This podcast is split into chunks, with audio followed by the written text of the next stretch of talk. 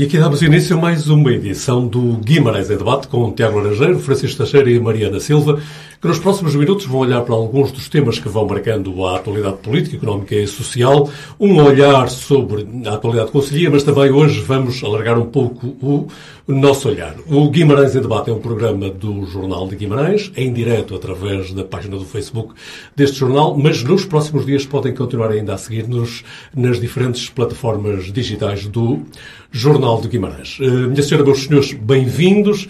Vamos a mais um Guimarães em Debate. Uh, nesta edição em que a Mariana Silva acha que, apesar de ainda não ter passado uma semana sobre as últimas eleições legislativas, impõe-se um olhar, um outro olhar sobre essas eleições. Já o Tiago Laranjeiro acha que devemos ficar pelos temas de âmbito conselhio e propõe um exame, uma análise, enfim, seja o que for, sobre os primeiros 100 dias do Executivo Socialista. São estes os temas com os quais queremos ganhar a sua confiança para permanecer connosco nestes próximos 50 minutos, neste tempo de liberdade que são as edições uh, quinzenais do Guimarães em Debate.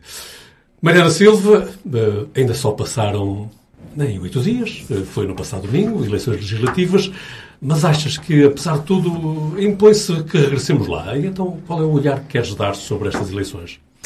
Uh, bom dia a todos, antes de mais, uh, e, e, dizer que é muito bom voltar ao programa e poder estar a discutir tanto os assuntos nacionais como os assuntos locais aqui com, com vocês.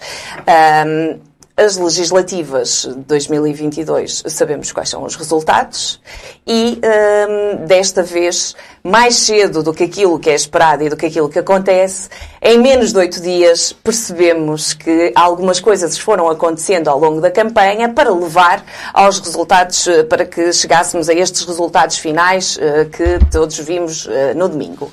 E por isso será esse olhar que eu gostaria de trazer para aqui hoje e de, e de podermos refletir todos um pouco sobre eles.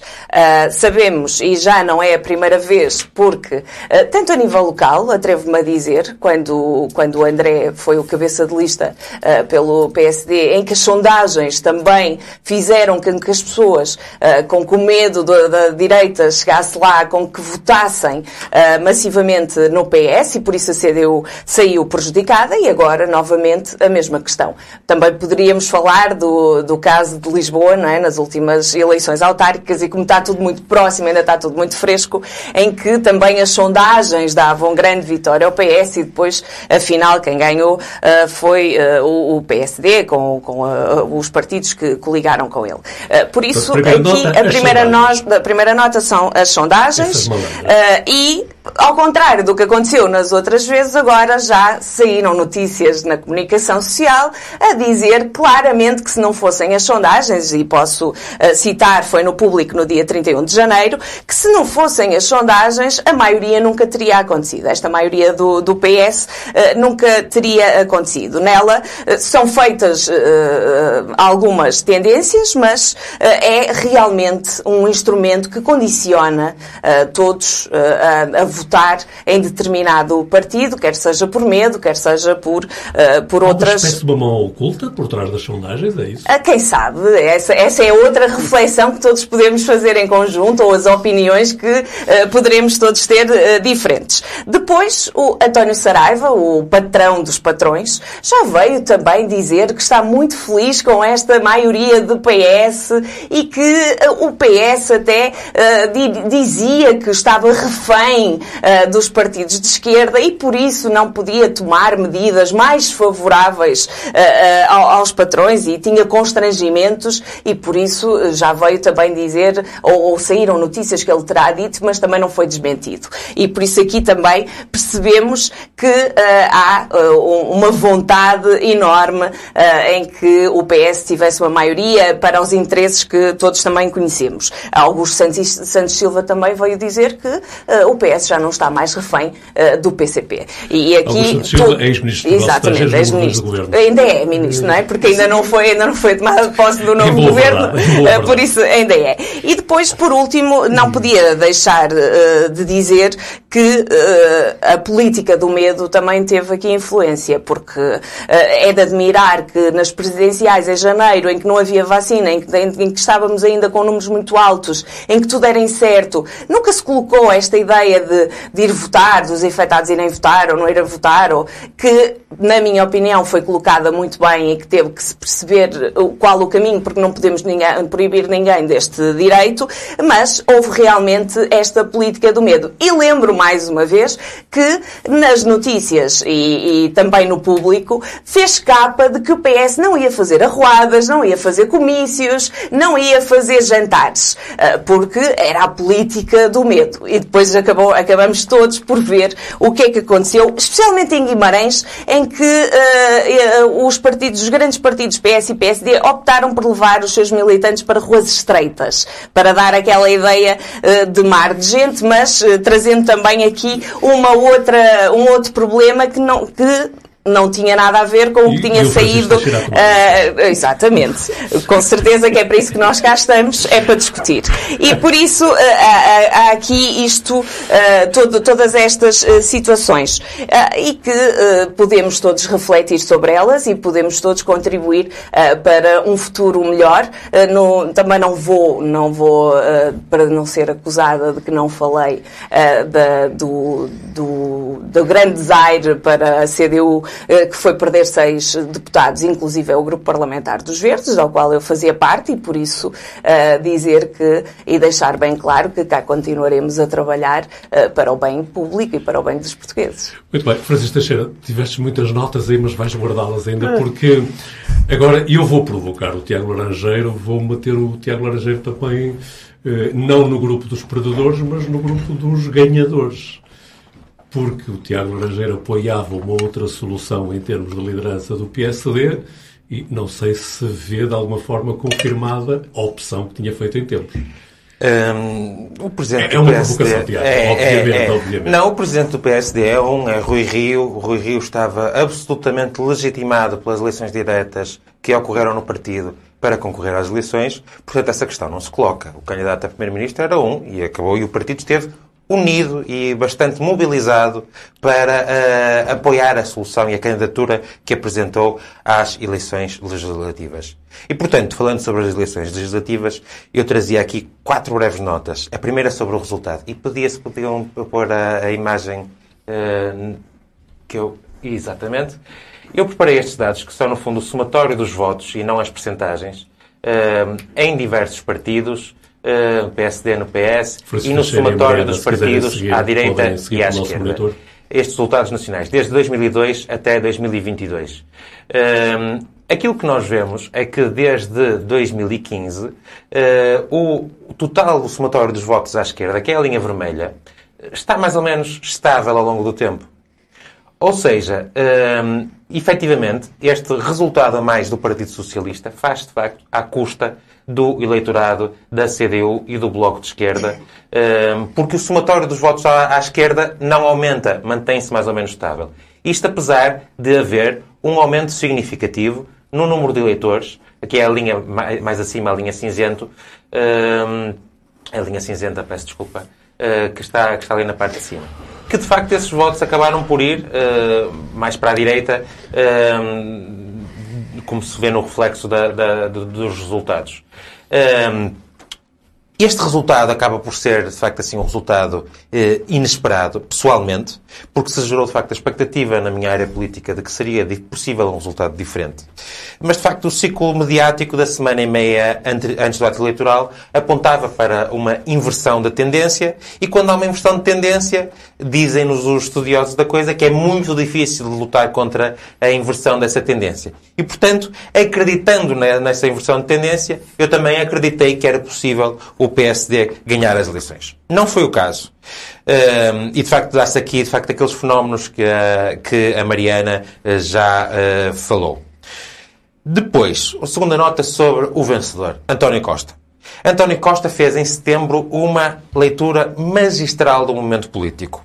Anteviu que se não houvesse uh, uma mudança no cenário político, o Partido Socialista e ele próprio entrariam numa tendência decrescente de apoio popular.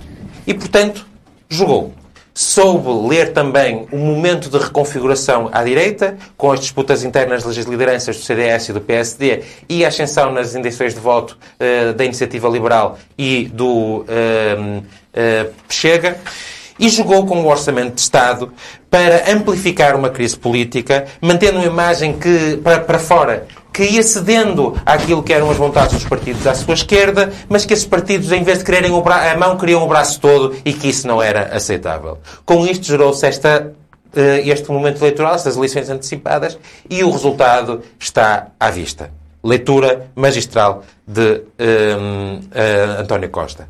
E depois à direita. E eu confesso, não vou falar de lideranças, uh, mas tem-me causado algumas, alguma confusão algumas das reações que vou, tendo, que vou vendo uh, às eleições. Um, já vi uh, Isabel Meireles a dizer que o povo português é que errou uh, e no Observador, no, no ECO, uma, um artigo cujo título era O povo é soberano, mas também se engana. Ora, eu penso que grande parte do problema dos resultados à direita advém desta forma de pensar. Porque tem que se saber interpretar uh, aquilo que de facto os resultados eleitorais nos dizem. E saber identificar que vontade e interesse não coincidem sempre. E todos nós sabemos desta distinção, porque ensinamos às crianças, quando querem comer um pacote de bolachas, que se comerem o pacote de bolachas todo, que é a sua vontade, eh, não joga com o seu interesse, porque ficam com dor de barriga. E, portanto, no fundo, é isto, esta distinção essencial que as pessoas têm que entender.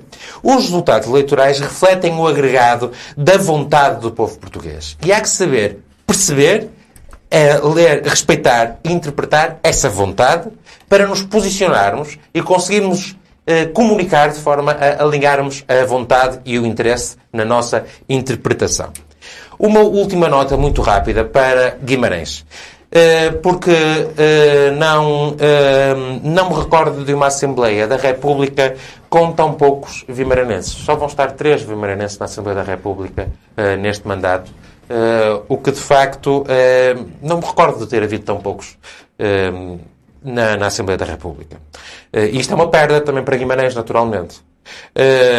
e uma tónica para a dinâmica da política no qual, local de que falaremos mais à frente. O Partido Socialista é sempre muito hábil a colocar a responsabilidade dos seus inconseguimentos no governo quando o governo não é da sua cor política. Ora, agora, durante aquilo que será o resto deste mandato autárquico, que é quase todo, o governo será da mesma cor uh, uh, do Partido Socialista. E, portanto, não há desculpas. E já estás a abrir uma porta para o próximo tema, mas antes disso temos que ouvir o Francisco Teixeira. Hum, já tens aí muitas notas. Que muito, que eras, eras capaz de ocupar o resto do programa, mas vou-te pedir que, dentro do possível, também faças o teu olhar sobre estas eleições. E se quiseres acompanhar a Mariana em algumas das, das tónicas que Sim, sim. Eh, eu concordo com umas coisas e não concordo com outras. E, não concordo com algumas que não são uh, muito intuitivas. Agora. Vamos começar por essas, Francisco. É, talvez, que são as mais suscetíveis de introduzir em debate, porque as que concordo são mais ou menos óbvias. Uh, voto útil à, à esquerda, fragmentação à direita, maioria absoluta do PS. Essas são mais ou menos as óbvias, não é? As que não são óbvias é aquela ideia de que as sondagens, que há uma conspiração dos grandes empresários e dos grupos das sondagens para condicionarem a opinião pública que há uma mão oculta por trás do arbusto a condicionar a vontade dos portugueses. Bom, isto a mim não parece nada óbvio, não acredito nisso. Eu não sou fã. Há conspirações, mas não é fácil em democracia haver conspirações com esta. Na China ou na Rússia, é mais fácil haver conspirações. Enfim, na, nas democracias abertas, plurais, com muita conflitualidade, e, é, é, as conspirações são mais uh, difíceis. Como Tiago disse, eh, na última semana e meia, há uma inflexão na campanha do Partido Socialista, em grande parte. Ehm, e, vamos ver, primeiro as sondagens. As sondagens, como toda a gente diz, mas depois esquece de tirar as consequências, as sondagens são uma espécie de fotografia do momento. A malta diz, uh, se as eleições fossem hoje, os resultados seriam estes. Um, e, portanto, as sondagens não fazem previsões em rigor. Os jornalistas e os políticos tendem é a fazer uma ilusão linguística e uma ilusão política, no sentido de dizer, ah, se os, sobretudo quando os resultados são positivos, se os resultados são estes hoje, provavelmente serão também no futuro. Claro que aqueles que perdem dizem, sondagens são sondagens, a grande sondagem é a eleição, e portanto eh, isto não conta. Não, eu acho que globalmente, eh, globalmente, eh, as sondagens são feitas com rigor técnico. Há sondagens melhores e piores conforme o tamanho da amostra essencialmente. Uh, e o que aconteceu foi que uh, o PS eh, convenceu a opinião pública de algo que me parece razoável, que era uma ambiguidade do PST relativamente à relação com a sua direita e particularmente com a extrema-direita. E foi determinante isso? Foi na minha opinião, foi determinante. Enfim, isto é, é, quase especulativo, porque nós nunca podemos saber em rigor as motivações individuais e nem sequer agregadas, como disse o Tiago, eh, da, da votação dos eleitores. Mas em grande parte foi, porque nota, eh, na eleição do Parlamento no continente, excluindo os quatro deputados da, uh, da imigração, o PS teve 117 deputados. Ora, ter 117 deputados permite que se ganhe a maioria absoluta por 15, 20 mil votos. Se virmos o deputado que o PS teve em Coimbra, o deputado que o PS ganhou uh, em Aveiro, um, ou o deputado que o PS ganha em Braga, ganham conjuntamente por algumas dezenas de milhares de votos. E, portanto, algumas dezenas de milhares de votos ou alguns milhares de votos estrategicamente alterados num círculo eleitoral fariam com que o PS não tivesse a maioria absoluta e, portanto, eh, tivéssemos numa situação em que o PS estaria dependente, eh, particularmente da sua esquerda ou eventualmente até do PS. Estás de alguma forma a dar razão à queixa do Rui Rio quando dizia que a direita não quis votar em nós, a esquerda votou no PS. Sim, não há dúvida, há voto útil da esquerda, ou seja, o PCP e o Bloco de Esquerda, o eleitorado do PCP e do Bloco de Esquerda votou, sobretudo no PS, eh, tendo em conta uh, o perigo que achava que estava presente, eu acho que era um perigo real, agora, claro, enfim, é, isto é um bocado contrafactual, no sentido em que nunca saberíamos o que aconteceria se as coisas fossem de outra maneira. Bem entendido. Mas a verdade é que o Rui Rio foi altamente ambíguo relativamente às suas relações com o Chega. Ele nunca, uh, sempre tentou esconder um pouco, nunca foi absolutamente claro. Um, e, e, o António Costa e o Partido Socialista disseram o óbvio, se nós não tivermos a maioria absoluta, se nós não tivermos uma maioria reforçada, uma maioria muito expressiva, uh, corremos o risco de ter um governo da direita com a extrema-direita ou com a direita radical, que poderá fazer regressar o partido aos tempos um, do pacismo, por assim dizer, por facilidade uh, da expressão. E, portanto, eu acho, não acho que foram as sondagens, porque uh, estamos a falar uh, no Círculo Eleitoral de Braga. O PS teve mais um deputado. No círculo, por, por quantos votos? Por 15 mil votos ou, ou 20 mil votos? Uh, não, na verdade não foram mais. Nós tivemos, o PS em, em, Braga teve 30 e tal mil votos mais do que nas últimas eleições. Mas em Coimbra, por exemplo, o PS teve mais um deputado por muito menos. Uh, o que quer dizer que, uh, por muito pouco se ganha a maioria, no nosso sistema eleitoral, que é um sistema repartido por círculos eleitorais, não é? Não é um círculo único, mas são vários círculos. Por muito pouco se ganha e por muito pouco uh, se perde uh, a maioria absoluta. Portanto, eu não, uh, não acho que é uma tentativa de desculpabilização esta ideia de que as sondagens é que enganaram os eleitores, criaram uma ilusão que o vencedor era antecipadamente aquele e as pessoas gostam de votar no vencedor e foram atrás do vencedor não me parece de Outra todo. Coisa que não, concordas. Eh, não, não, não, não concordo de todo que isso possa, que isso possa ser assim. Um, o condicionamento, uma espécie de um. Uma espécie de um condicionamento. Não, não acho. Acho que uh, o PS, na última semana, fez uma alteração do discurso. Uh, uh, retirou o ênfase da maioria absoluta, pôs o ênfase no diálogo, numa maior moderação e isso também convenceu os portugueses e convenceu bem. E o António Costa fez bem. Viu que o discurso não estava a funcionar uh, de modo forte na, na, primeira parte e alterou relativamente à segunda parte um, ehm, e teve o resultado que teve. Uh, enfim, os, o, os portugueses, quando votam, e os eleitores em geral, não votam a pensar eu vou dar a maioria absoluta ao partido X ou ao partido Y, porque ninguém dá a maioria absoluta, cada pessoa só tem um voto. A maioria absoluta é uma emergência uh, dos resultados globais. É? Uh, as coisas ocorrem sem que haja uma, uma conspiração, lá está, para a maioria absoluta. Hum, eu acho que o que ocorre, sobretudo aqui, sobretudo à esquerda, foi uma grande dificuldade em lidar com, uh, com as novas necessidades discursivs do discurso político. Passa à esquerda, à esquerda, à esquerda, à esquerda do Partido Socialista, à esquerda do Partido Socialista, no Bloco de Esquerda do PCP. o Bloco de Esquerda deixou de ter a grande, deixou de ser a grande novidade política que era e não conseguiu justificar integralmente o seu voto contra. E, e o... Há quem diga, já agora permite, Francisco, gostava de ver a tua opinião, que diz que o, o Bloco de Esquerda teve um problema, é que finalmente perdeu a boa imprensa. Em parte, eu também concordo com isso. E tem a ver com isto, exatamente. Deixou de ser, deixou de ser aquela grande novidade, não é? E agora fala-se que a boa imprensa eh, passou para o lado da iniciativa liberal. Sim, também eu concordo com isso. Concordo com isso, porque, vamos já ver, os partidos mais cortantes, como a iniciativa liberal, mais, uh, que têm uma distinção mais clara entre o amigo e inimigo, entre o adversário não adversário e a democracia, como a Bloco de Esquerda também o fez, têm, regra geral, são mais, de mais fácil percepção para a própria imprensa. E, portanto, o Bloco de Esquerda tinha boa imprensa, como agora a Iniciativa Liberal tem boa imprensa, mas isso passa, não é? E na CDU? Qual é a explicação? Não, na CDU eu acho que há razões estruturais e há razões conjunturais. As razões estruturais é que, de facto, o eleitorado eh, muito cristalizado da CDU vai se erudindo ao longo do tempo. E a CDU nunca se deu no discurso, nunca se deu na linguagem, nunca se deu hum, na, na, na forma de se relacionar. Ora, uh, com os eleitores. Ora, como os eleitores mudam, como os interesses mudam, como a sociedade muda, a CDU perde. Portanto, há aqui uma razão estrutural. Conjuntural. Uh, conjunturalmente, a CDU também não soube explicar porque é que votou contra o plano de orçamento. Uh, ou pelo menos, não soube, não é intencionalmente, quer dizer, uh, pelo menos é, não passou essa imagem. Não estou a ver, mas a Mariana fez uma cara de Sim, mas é normal que faça. Não, não fiz, eu sorri. Não, mas é normal que faça. Uh, é normal que faça. Não eu soube, sorri. não soube explicar e as pessoas não entenderam. As pessoas não, não entenderam. não entenderam, não entenderam verdadeiramente. Concluindo, Francisco. concluindo, um, vamos ver. Eu, eu acho que o Rui é um bocado apanhado no turbilhão disto tudo, porque na verdade o PSD teve mais votos. É? O PSD subiu cento e tal mil eleitores. O PS subiu quase 400 mil eleitores, não só à custa do Bloco de Esquerda do PCP, mas também à custa da abstenção.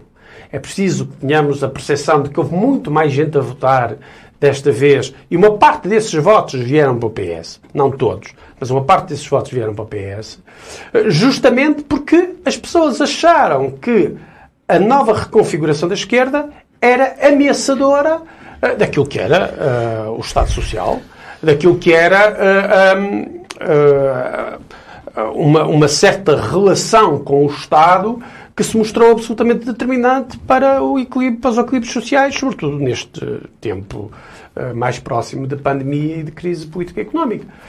E o António Costa teve a lucidez e a expertise política para, para mostrar que com ele poder-se manter os equilíbrios sociais necessários neste momento. Já tivemos um animal feroz no PS, agora temos um animal político. Que... Sim, o Costa é, é inegavelmente um tipo de qualidades políticas, um personagem, um político com qualidades políticas absolutamente uh, excepcionais. Isso Parece que é, Tiago Laranjeiro, o que faltou no líder do PSD, não é? Não soube transmitir a mensagem.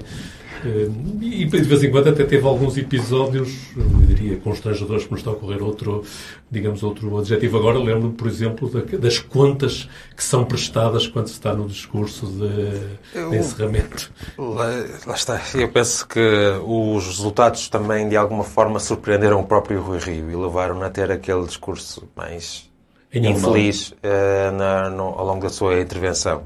O que é compreensível, porque é um ser humano e todos nós também nos fomos habituando a reconhecer em Rui Rio umas, umas características de uma pessoa muito pouco habitual na política, uh, o que também tem esse reflexo nestes momentos.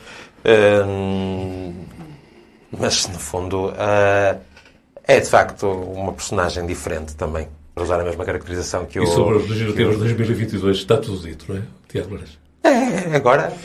Não, eu não disse duas coisas, quero dizer só duas Sim, coisas muito rápidas, justamente para concluir. Depois ainda vamos ouvir uh, Exatamente. Que eu acho que uh, o, a CDU uh, eh, também foi penalizada Uh, isto não é habitual dizer-se, mas é uma questão puramente analítica, porque o personagem, a pessoa, eu não conheço pessoalmente, o Jerónimo de Sousa parece-me ser uma pessoa simpática, foi penalizada por Jerónimo de Sousa. Não pelas circunstâncias de ele ter ficado doente, depois da campanha eleitoral, mas manifestamente, na minha opinião, e não é só na minha, o Jerónimo de Sousa não tem aquilo que se chamam as competências políticas, neste momento, eventualmente já terá tido as competências políticas para comunicar com os eleitores. E o PSP... A fragilidade que evidenciou no, no, debate com António Costa...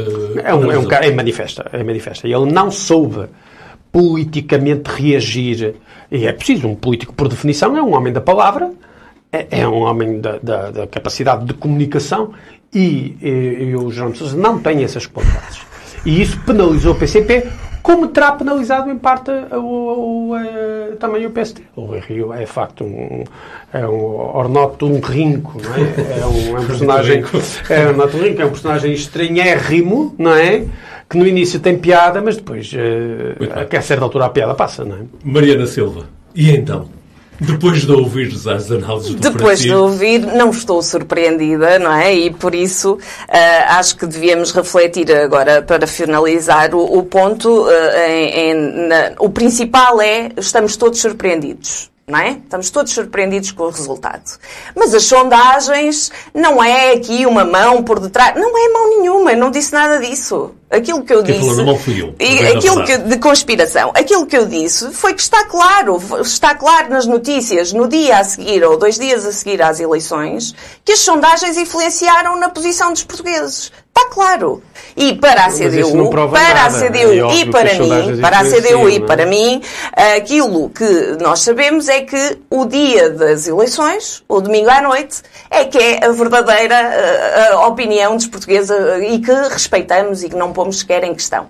Agora, não podemos é deixar de fazer uma análise, porque também temos que fazer uma análise interna daquilo que aconteceu e de, e de, de que forma é que podemos fazer com que a nossa mensagem chegue mais clara aos cidadãos, mas também não podemos fazer um, não podemos deixar de fazer uma análise externa e que até as notícias nos ajudaram, porque tudo aquilo que eu disse foi baseado no que saiu na última semana. Uh, não, não disse que fomos nós que concluímos. Eu estou a dizer aquilo que saiu uh, publicamente uh, na última semana sobre o que aconteceu relativamente a esta, a esta eleição e que já tinha acontecido noutras, noutras situações. A bipolarização leva muitas vezes a que as pessoas tomem uma decisão contrária àquela que uh, tinham. E, e, eu podia dar imensos exemplos de pessoas que publicamente disseram que iam votar na CDU e que no dia anterior nos ligaram a dizer ai não, eu estou com muito medo, eu vou votar no PS.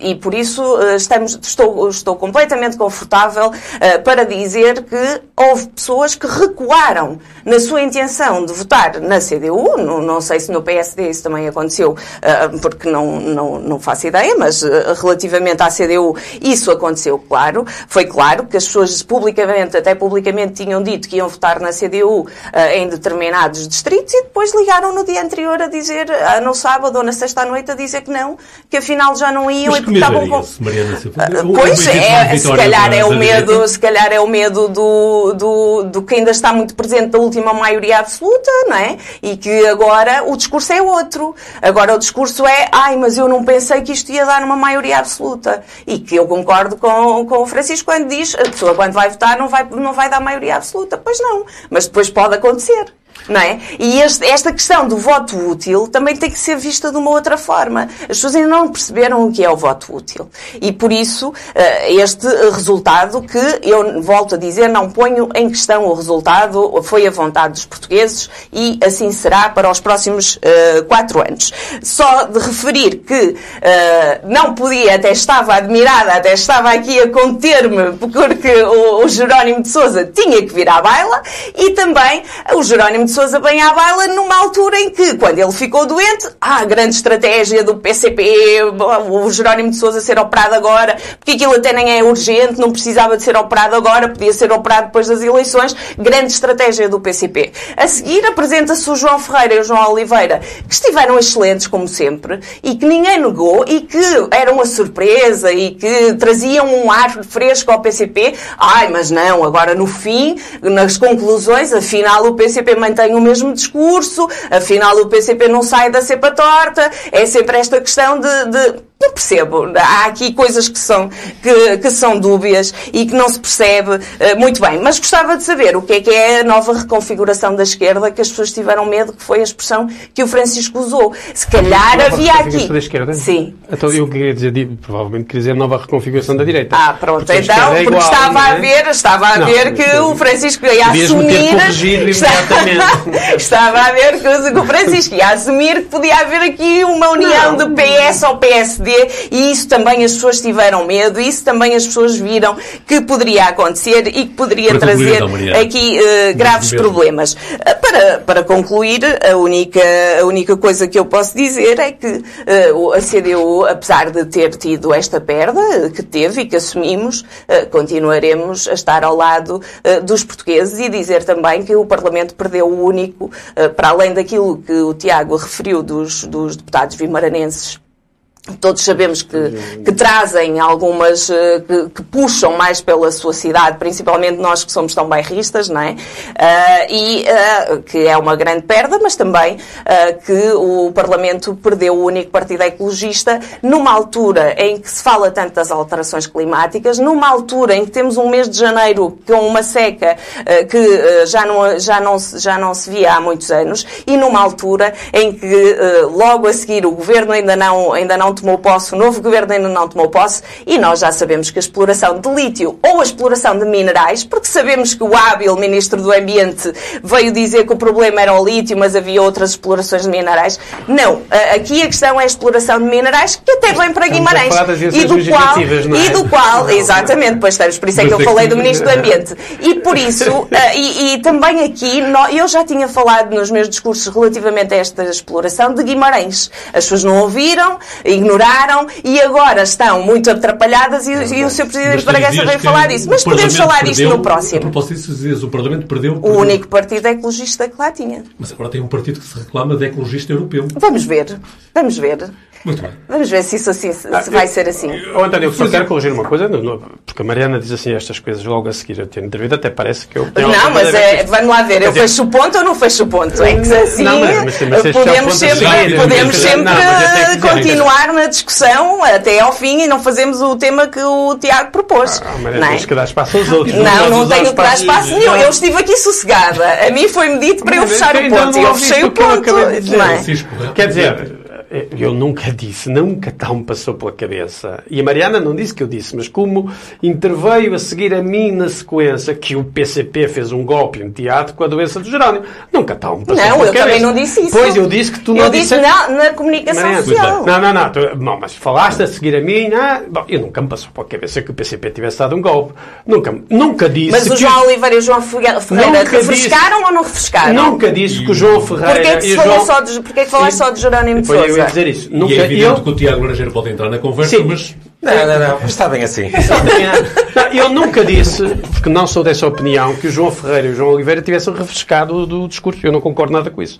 Muito bem. Uh, portanto, Mariana, eu não sei mas isso não é para não mim. É eu mantenho a linha. O PCP tem um problema com a sua principal imagem pública, que é o João de Sousa, que é uma pessoa muito estimável, aparentemente, eh, que eu não conheço pessoalmente, mas que não, é, não está suficientemente à altura para, para as circunstâncias políticas. Pois isso, isso o PCP é um saberá. PCP. Exatamente. E o tempo já é curto, mas eh, temos mesmo que ir a temas de âmbito conselheiro, isto porque passaram há poucos dias os, os 100 dias do, do, do, Executivo Socialista, da nova Câmara Socialista.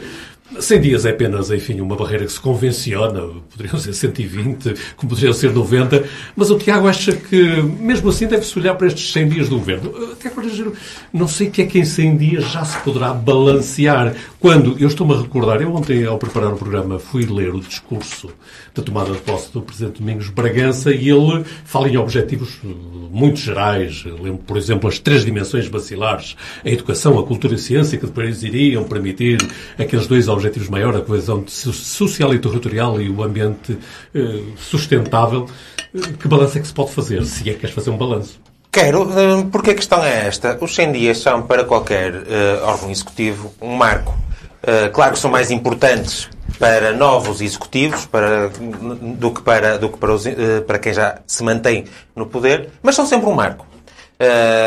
Aquilo que se estipula normalmente é que é o estado de graça que dura os 100 dias. Uh, efetivamente, este período de 100 dias é aquele no qual se pretende marcar a dinâmica do que será o mandato. Uh, para deixar uma, essa impressão uh, no eleitorado e, mais do que isso, porque de facto as coisas demoram um tempo a serem executadas e, que, e portanto, têm que ser postas a andar para conseguir concretizá-las. E assim sendo, que dinâmica é que fez nestes 100 dias? Não vejo. Não vejo. E é essa a questão. Uh, o único grande marco é a entrada em vigor da nova concessão dos transportes urbanos, que veio com um ano de atraso e que estava tudo pronto e preparado antes do, da, da, das eleições. Uh, e a não ser que, que aqui a única novidade, que já como nós debatemos este tema no último programa, é a falta de respostas do município nos sistemas complementares de transportes, que, que era suposto já estarem, que estão anunciados desde 2013.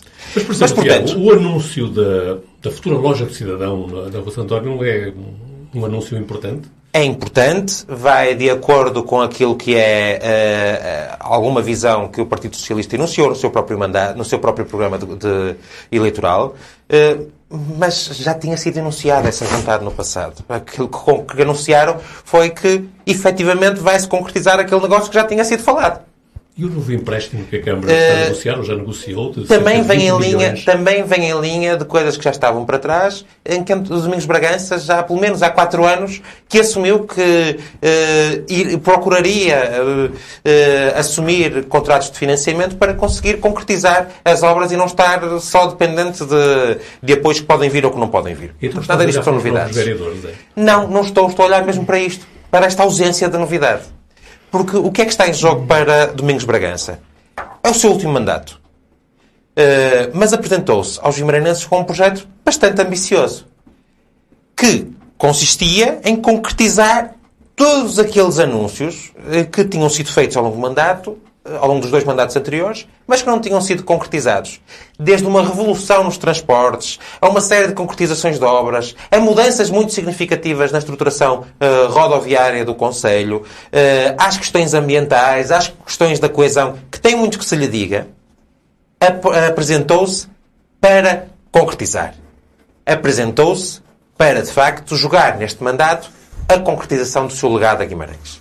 E aquilo que está em causa para Domingos Bragança é se vai ser mais um ou se vai ser um Presidente de Câmara marcante e transformador uh, do Conselho, suplantando até o seu antecessor uh, António Magalhães. Efetivamente, nos dois primeiros mandatos, houve mais projetos do que concretização. E neste mandato, o que está em jogo é a concretização de tudo isso que esteve para trás. E que problemas são esses? Apesar daqueles que estão enunciados, há de facto alguns que ultrapassam estas dimensões. Um deles é o travar o declínio populacional de Guimarães. Guimarães vem perdendo população há 20 anos e agora já nem o Partido Socialista o nega. E, portanto, tem um, enormes desafios na habitação, na transformação económica do tecido empresarial e da criação de postos de, de, postos de, eh, de emprego de qualidade, na mobilidade no Conselho, que influencia também na capacidade de atratividade. Tem um outro de dimensão que uh, é a renovação da dinâmica económica do Conselho, algo que o Partido Socialista já nos promete aí desde 2006 ou 2007. Uh, ehm, que de facto é um desafio de transformação, de renovação e que também envolve questões relacionadas com o urbanismo, uh, entre muitas outras. E de sustentabilidade, claro, sustentabilidade ambiental, sustentabilidade da mobilidade, sustentabilidade também no desenvolvimento urbano e de todo o Conselho, e sustentabilidade numa coesão territorial uh, que, entre todos os Conselhos, entre todas as freguesias e, e vilas do nosso Conselho, tornando uh, o Conselho num território coeso como ele não é hoje, porque continua a existir muitas dificuldades e muita falta de atratividade e, falta de, e as condições de quem vive na cidade são muito diferentes eh, e as ofertas de que dispõe são muito diferentes de quem vive fora do Conselho. Mas, oh, Tiago, mas essa era uma das históricas do discurso de Domingos Bragança, na, exatamente, posse. Exatamente. Não há e agora, o que é que está... de primeira e segunda. Ok. E nestes 100 dias, o que é que foi lançado para alterar isto? Reparem, os TUG não respondem a esse, a esse problema. Não, não, não dão a resposta que é necessária a esse problema. Falta a outra parte que o Domingos Bragança promete desde 2013, do, de, de, do, do transporte de proximidade. Falta isso. Não houve anúncios nestes 100 dias da concretização disso. Portanto, o que é que, o que, é que foi feito? O que é que está a ser preparado? Vamos. No cômputo geral, estes 100 dias foram uma desilusão. Claro que são os primeiros 100 dias. Vem muito para a frente. Mas, de facto, é importante nós avaliarmos o andar das coisas. Mariana Silva, também estás desiludida com estes 100 dias do Executivo Socialista? Uh, com alguns anúncios que foram feitos e que não se cumpriram, não é? E que uh, a mobilidade, como dizia o Tiago, desde 2013. nestes 100 dias? Uh, a mobilidade, sim, não é? o STUG, esta evolução este, que, que, que prometia para o Conselho, não se deu.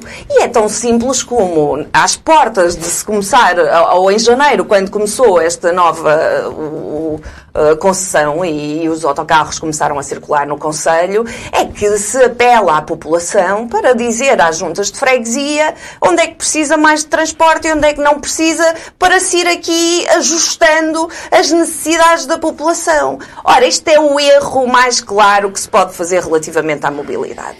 Todos os estudos comprovam, toda a gente sabe que as pessoas só vão andar de transporte público se tiverem horários uh, aceitáveis para o seu dia a dia, quer seja para a escola, quer seja para o trabalho, quer seja para o lazer, se tiverem uh, conforto e se tiverem transportes a preços acessíveis. E por isso, retirar uh, transportes onde eles existiam há mais de 60 anos não faz sentido. Em zonas muito, com muita população. Não estamos a falar de fora do Conselho, numa freguesia muito longe do centro. Estamos a falar em Azurém, por exemplo, nas Cancelas da Veiga, onde tem ali uma, uma grande população, onde a população também é idosa e onde foi retirado o autocarro. Mas, Inclusive isso, ali. Sendo tão óbvio, que explicação encontras para ter acontecido? Eu percebo, não percebo, porque a promessa era que ia chegar a todo o Conselho e que ia trazer uma nova mobilidade para as pessoas. E aquilo que trouxe foi fazer com que as pessoas andem mais a pé, aquelas que necessitam mesmo do transporte público. E fazer. Eu estou a acabar de dizer que há uma zona, eu estou a dar, eu não percebo, eu estou a dar números concretos e estou a falar de Talvez situações concretas. Como, como exatamente. Mas como o Francisco não é de transporte público, não sabe, não é? E por isso há aqui esta, este problema grave em que se promete às pessoas uma nova visão sobre a mobilidade, toda um, uma, uma nova, um, uma mobilidade mais acessível e que os autocarros elétricos vão trazer o futuro, mas nós não queremos os autocarros elétricos nós queremos andar transporte público dentro do nosso Conselho e queremos que os carros uh, deixem de ser uh, o, o, elemento principal uh, nas famílias. E, e por isso, para além da, da, mobilidade, eu não posso terminar a mobilidade sem falar também na ferrovia. Porque aquilo que nós vimos no discurso de, de Domingos Bragança é que nós temos é que lutar pela alta velocidade, nós temos é que lutar para chegar à alta velocidade, nós temos é que juntos no quadrilátero trazer eh, este, esta mais-valia uh, para todos. Mas eu lembro que ficamos sem o, sem o Alfa no início da pandemia e ainda não voltou. Eu não vi uma vírgula do seu, do seu Presidente da Câmara e disse-o já várias vezes para, para voltar a trazer o Alfa para Guimarães antes que, uh, que venham com que o Alfa não pode vir e que há ali uns problemas na linha, então que traga mais um Intercidades para que se faça esta viagem de forma mais assertiva. Porque se nós queremos evoluir, se nós vamos ter uma escola-hotel, se nós queremos transformar o turismo, se nós queremos ter aqui toda uma outra dinâmica, se queremos trazer mais gente para Guimarães, nós estamos preocupados só com a alta velocidade. Nós já fomos ultrapassados por Famalicão e Braga no que diz respeito à ligação entre o quadrilátero, digamos assim, e, e Lisboa, não é? Por isso, há aqui uma, há aqui uma, uma visão muito curta uh, da parte do seu Presidente da Câmara do que diz respeito uh, à mobilidade. E depois não poderia deixar de falar na habitação, não é? Uh, porque há a promessa agora, segundo o que li da última reunião de Câmara, de comprar 170 casas para facilitar aqui esta questão da habitação e da habitação social, sobretudo das necessidades que existem.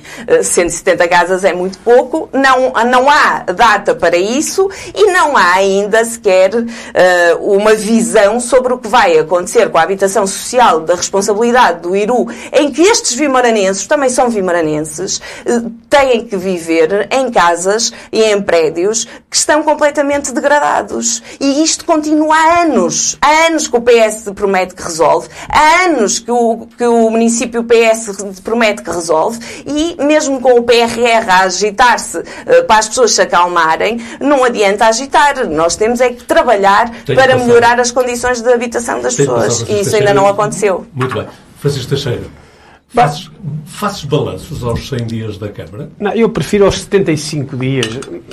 Também há uma hipótese de fazer balanço aos 83. Também há 83 dias, também é uma data emblemática de todos os executivos. Não, eu acho que isto é completamente artificioso. Esta ideia de que aos 100 dias todos os executivos fazem um balanço e, portanto... É uma convenção. É, não, é uma convenção. Nos sítios, noutros sítios não é uma convenção. É, quer dizer, não me parece. Mas podemos fazer. Muito mas bem, como podemos fazer aos 75 ou 73. Curto, então? Uh, pronto. Não me parece que haja aqui um marco que, que, que não sei o quê. Bom, o, o, Tiago e a Mariana fazem a crítica e, na verdade, respondem às suas próprias críticas. Uma parte significativa deste mandato, do mandato que terminou, foi um mandato cheio de obras. Foi um, um dos mandatos mais transformadores, uh, provavelmente, uh, de Guimarães das últimas décadas. Enfim, tanto foi, tanto foi que Na o PS, tanto foi, tanto no Teatro Jordão? Os parques não, industriais. Não sei se vossas parques excelências, industriais? não sei se vossas excelências querem ouvir quem não tem exatamente a vossa visão para deixarem de perder votos e passarem, quem sabe, a ganhar Vamos votos. lá aprender Quem com o Francisco, sabe- vamos lá. Bom, eh, pelos vistos, a aprendizagem temos levado a perder votos e a levar vereadores Oh, e mandatos. Portanto, talvez fosse boa ideia ouvirem um bocadinho terceiros para que pudessem Essa, acertar as essa vossas postura estratégias. professoral e, Não, se fosse a é Mariana, dizia patriarcal. Ah, não te é fica mais, bem, não é, fica não, é bem. mais matriarcal, é mais matriarcal do que patriarcal. É, é, é, o que eu quero dizer é muito simples, é que eh, o, PS teve eh, mais um vereador no seu último mandato. Em setembro teve mais um vereador. E não foi, certamente, porque os cidadãos acharam que isto estava a correr excepcionalmente mal. Foi, pelo contrário, que acharam que houve um conjunto de obras absolutamente estruturantes no, eh, no, eh, no Conselho que melhoraram a sua vida, que melhoraram a sua relação eh, com, com o município, neste caso, e, portanto, conduziram a votar, Assim sendo, a votaram no Partido. Socialista. Assim sendo, não se esperam novidades radicais, novidades que se digam que há aqui uma ideia genial, absolutamente nova para este mandato, que vai renovar integralmente a relação dos cidadãos, no caso de Guimarães, eh, com o seu município. Não, este é um Mesmo- mandato de mesmo estes consolidação. Três, eh, três novos vereadores jovens. eh, Ah, os três novos vereadores não são três, são dois. Eh, Três, desculpa, Três. tens razão. Bom, os três vereadores jovens têm três meses de mandato. Vale a verdade, não é? Vale a verdade, têm três meses de mandato. E uma parte substancial, vamos ver, os vereadores não, não é que fazem as políticas. Quem faz as políticas são os programas eleitorais que foram aprovados. Quem faz as políticas, em grande parte, é o Presidente da Câmara e os vereadores são um contributo para a sua execução. E este mandato é, em grande parte, e, um mandato e é de que consolidação. Laranjeiro censurava. Digamos, há um certo imobilismo. Não, Não, há? não há imobilismo, há consolidação e há continuidade. Nós vamos inaugurar o Teatro Jordão que vinha de trás, vamos consolidar uma penalização quase integral eh, da- da- do AVE, não é? criar uma via de ligação em quase toda eh, uma parte importante da rede hidrográfica do AVE, que vinha de trás, que não é uma coisa que se possa fazer num ano, nem dois, nem três, que vinha de trás. Vamos consolidar, como a Mariana disse, eh, a escola hotel que vinha de trás. Estamos a consolidar, foi candidatada agora e vamos esperar, vamos ver, vamos corrigir o alargamento do, do, ehm, do- do património cultural da humanidade à zona entre Couros e a Rua Dom João I. Nós recuperamos a Rua Dom João I. Nós recuperamos vias estruturantes, como a via que vai para o trânsito interior, eh, como a via que vai desde Fermentões a Aldão, que é uma via estruturante para o trânsito interno eh, em Guimarães e que só agora começa a dar frutos. Hum, bom, eu sei que para a Mariana, eu vou citar exatamente o que ela diz. Nós não queremos autocarros elétricos, queremos é andar de transportes públicos. Não! Os autocarros elétricos são uma medida de descarbonização e de avanço ambiental de grande alcance. Já que era bom. a dá- não sei se me dão licença. Se me dão licença. Era bom que grande fosse falar com aquelas pessoas que têm que deslocar a Mariana, pé, Mariana, porque eu o des- autocarro oh, fica uns oh, oh, metros oh, antes Mariana, daquilo oh, que Mariana, ficava. oh, Mariana, e aí sim é a descarbonização Eu- daquela, eu daquelas não vou pessoas. dizer que isso é matriarcado um bocado precoce, mas eh, eu não sei de onde é que vem a ideia de que eu não ando a pé, de que eu não uso transportes públicos. Não, não, não, não sei de onde é que veio essa ideia.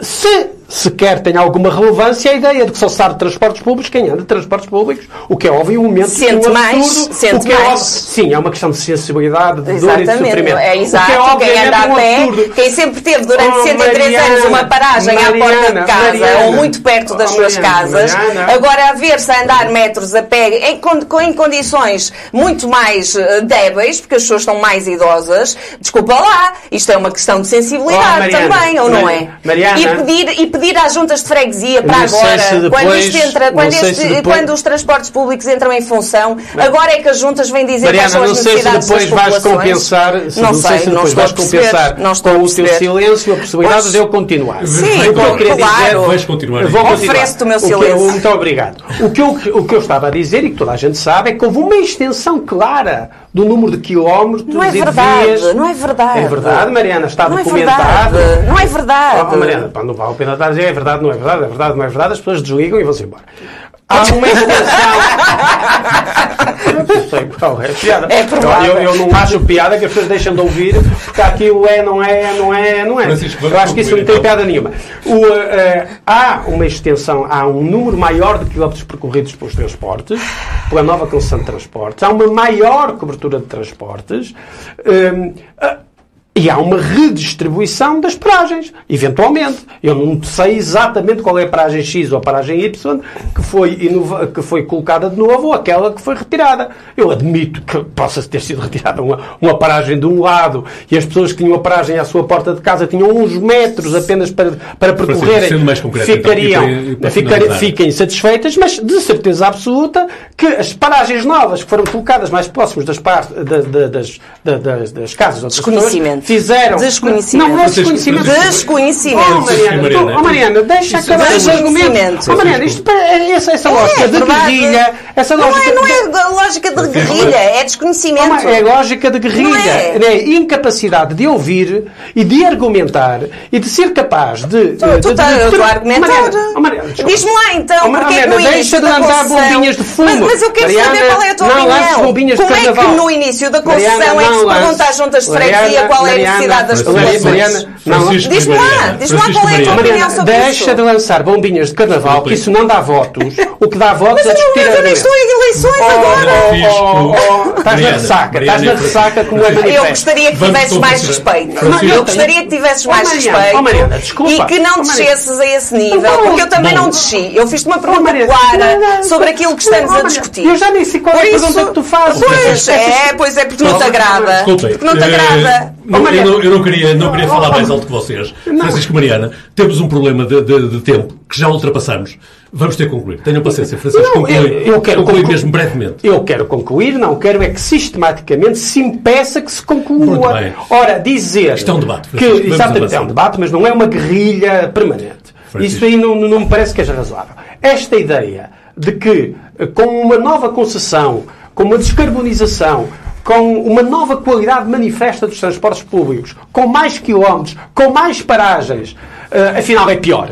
E nem conta a ideia de que a descarbonização e de que o transporte suave e elétrico é relevante, parece-me que é uma cegueira eh, relativamente mas- às circunstâncias mas que estamos a debater a viver. Câmara do seu conjunto. Sim, E isso é um aspecto Exatamente, mas, mas não fui eu que introduzi Muito este bem. aspecto em particular. Peço que a- concluas, porque eu ainda quero ouvir o Tiago. muito Sim, brevemente. não, eu concluo dizendo que este é um mandato de continuidade, é um mandato de consolidação das grandes obras verdadeiramente transformadoras do mandato anterior, que deram uma maioria reforçada ao Partido Socialista, que agradaram aos vimaranenses, que exigem, a partir de agora, uma, uma consolidação eh, e uma confirmação. Com certeza, acho é que a ideia eh, de que os três meses são o sítio exato a partir do qual nós podemos avaliar, Não falar não, faz sentido. E, e, portanto, Muito isto bem, é uma continuidade. Finalmente, nos últimos 30 segundos dos 15 minutos de intervenção, o Francisco, de facto, concedeu essa questão que, de facto, é importante. Todos estamos de acordo em relação aos desafios deste mandato. Mas enquanto ouvia o Francisco, de facto, quase que ouvia aqui os violinos a tocar e os passarinhos a cantar, em como tudo está maravilhoso em Guimarães. E esquecemos-nos da ligação ao Parque, esquecemos de facto dos problemas nas ligações de transportes de proximidade, esquecemos dos 60 minutos que demoram a, a deslocarmos em horas de ponta de, de- de- do centro das Taipas a, a- Guimarães ou de Lordelo à cidade. E os problemas no congestionamento do tráfego automóvel no Conselho, esquecemos dos dos preços da habitação, foram já aqui debatidos várias vezes, esquecemos da transformação ambiental. São muitos os desafios, são poucas as concretizações até agora neste mandato. Certamente que haverá muito para fazer. Ficamos desafiados, os membros do painel, a trazer estes temas aqui em próximos três programas. Meses. Eh, estamos uh, completamente abertos. E agora que já ultrapassamos o tempo mesmo, reservo apenas dois minutos muito rápidos para o conjunto dos três. Mariana, não sei se ainda ficou alguma coisa por dizer, algo não, para falar, não, não ficou. alguma sugestão, algo que... A sugestão é que estamos agora com o Guidance, não é? Na, na, mais uma vez, e que as pessoas participem e que vão à cultura, porque isso é essencial agora nesta fase da nossa vida e é essencial também para os trabalhadores da cultura.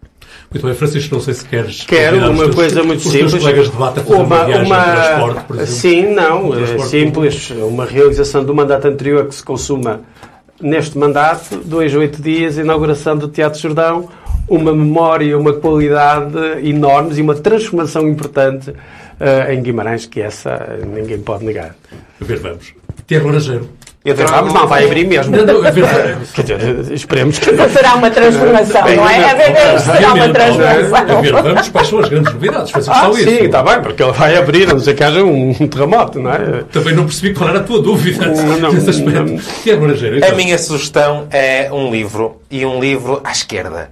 Um livro de uma das meninas do Bloco, na, na expressão de, de, de um ex-ministro do PSD, que me está agora a escapar o nome. Feia. Uh, muito feia. Uh, mas que é um livro sobre um tema que já trouxe aqui várias vezes e um tema muito importante, que as pessoas cultivem a sua literacia financeira e estejam cientes das mudanças tectónicas que acontecem nas finanças a nível global. Esta é uma perspectiva muito diferente das que eu tenho aqui trazido. Eu não concordo, não me revejo em grande parte daquilo que é dito. Uh, acho que há ali alguns saltos lógicos e simplificações. Uh, mas ainda assim acho que está um livro bem escrito. Uh, e embora nessa perspectiva que, que, na qual eu não me reveja, reconheço qualidade e também para os leitores, para os nossos ouvintes que não se revêem nas posições que aqui vou defendendo, ou o, o, meu companheiro de debate aqui, o Francisco, ainda assim um bom ponto de, para instrução uh, sobre estes temas. E deste modo chegamos ao final de mais uma edição do Guimarães em Debate. Voltaremos de hoje a 15 dias com outros temas e estes mesmos protagonistas que nos próximos dias podem continuar a ser seguidos nas diferentes plataformas digitais do Jornal de Guimarães. Foi um gosto estar aqui. Continuação de bom sábado e um fantástico fim de semana.